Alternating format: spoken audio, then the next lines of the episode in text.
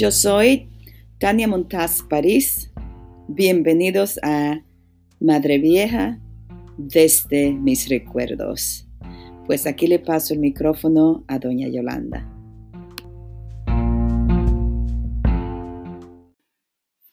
Luego nos dijeron que esa casita era para pagarla en 20 años y que teníamos que pagar todos los meses. Iba un comprador, iba un cobrador a cobrarnos 5 pesos todos los meses. Tenemos recibo de eso. Y, nuestro eh, madre vieja siempre eh, iban estudiantes a preguntarme que por qué se llamaba madre vieja. Y yo le decía que la gente informaba que se llamaba madre vieja porque Trujillo tenía eh, un ganado de vaca vieja. Entonces ese ganado de vaca vieja lo llevaba para allá, para, para Madre Vieja. Entonces, como que eran vaca vieja, se le puso madre, eran vaca vieja madre. Ya cuando no, ya cuando se cansaban de tener becerrita, becerrito, entonces ya eran vaca madre y Trujillo la mandaba a apartar. Entonces, eh, al ser madre y al ser vieja, dice la gente que por eso se llama madre vieja, por la vaca madre y porque eran viejas. Cuando yo era niña, nunca me pareció extraño que la gran mayoría de las casas en el barrio parecían iguales. Eso era, eh, era ah, lo normal. Eh, estas casas con sus techos cubiertos de asbestos, que en aquel entonces era algo innovador, algo nuevo. Eh, ese tiempo, en ese tiempo desconocíamos el peligro de este material, de esas fibras que con el tiempo se descomponen y se hacían tóxicas y dañinas, eh, como un matador silencioso pues bajo esos techos nos, criamos nosotros, nos criamos muchos. es interesante pensar, pensar en eso. Letrero grande que decía proyecto Madre Vieja, pero ya hoy no es un proyecto Madre Vieja, ya hoy son urbanizaciones, son residenciales, como cambian los tiempos. Estamos hablando del 63 o 65 por ahí, y miren ya el cambio que ha dado Madre Vieja. Ya Madre Vieja es un, un pueblo, bueno, más grande que San Cristóbal, con más barrio que San Cristóbal.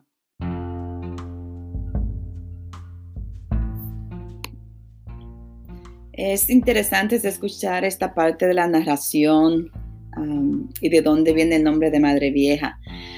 Para mí, cuando pienso en el barrio, la madre vieja de mi niñez, veo la calle primera donde vivimos, la calle segunda donde vivía uno de mis mejores amigos, bueno, que aún, aún lo es, modesto. Veo la calle tercera donde estaba y aún está la escuela primaria. Y recuerdo aventurar desde la calle primera, donde vivimos, hasta la calle tercera, era una gran hazaña para nosotros de niños. Eh, bueno, también estaba la calle y está la calle principal, que es la que va desde el comienzo del barrio, ah, ahí en la autopista principal, hasta llegar allá abajo, donde le decimos allá abajo, a las parcelas.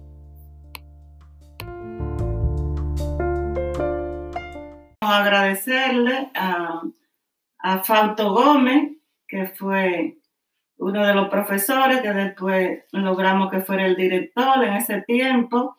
Y me gustaba mucho eh, la forma de él porque si él encontraba a algunos de los muchachos en la calle jugando gomitas que le gustaba mucho jugar, jugando el topado, jugando juegos de niños él se quitaba la correa, aún no fuera para darle correazo, pero sí para meterle miedo, para que se fueran para su casa a hacer la tarea Y así ellos le tenían mucho respeto a Fausto y mucho temor.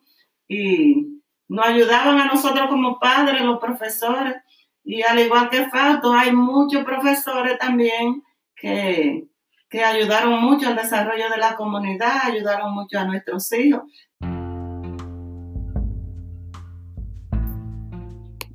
Sí, han, han sido muchas las personas que con el tiempo se sumaron al barrio y que contribuyeron al progreso de los, de los habitantes eh, de esas familias originales. Eh, sí, es muy cierto, muy cierto el proverbio africano que dice, para educar a un niño hace falta la tribu entera. Cierto es.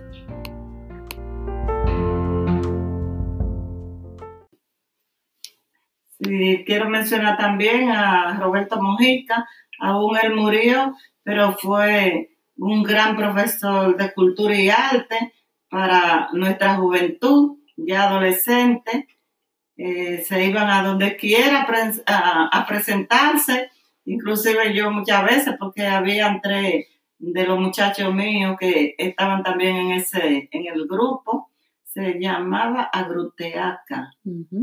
Entonces, yo me iba también con ellos a ver la presentación y, me encantaba porque tenían un arte esos muchachos para declamar, para hacer su, su, su, su papel, que era como si ellos lo vivían. Mira, esa Betania, ese Samuel, ay, ay, ay, ay, ay, había que verlo.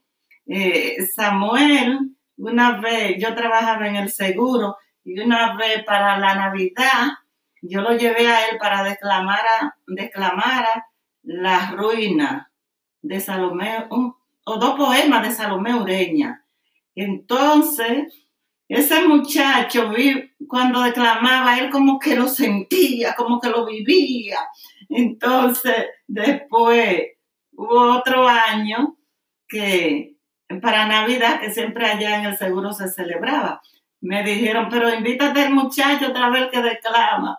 Entonces, lo invité y fue, y ellos hasta sus regalitos le daban a él también. El caso es que me sentía yo tan orgullosa y no solamente yo, también los otros padres de los otros hijos. Así que muy agradecido porque si hoy en día también ellos se presentan a donde se le ofrezca hablar, donde se le ofrezca cantar, ellos no tienen vergüenza porque ya ellos el miedo ahí en ese club lo, perdieron. Pero no quiero seguir mencionando más, nombres, porque si se me queda un nombre de alguno de ellos, que le quiero mucho y le agradezco mucho, van a decir, ah, pero doña Yolanda, usted no me mencionó a mí. Ay, Dios mío.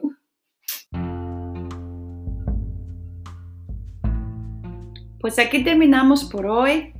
Muchas gracias por acompañarnos. Hasta la próxima.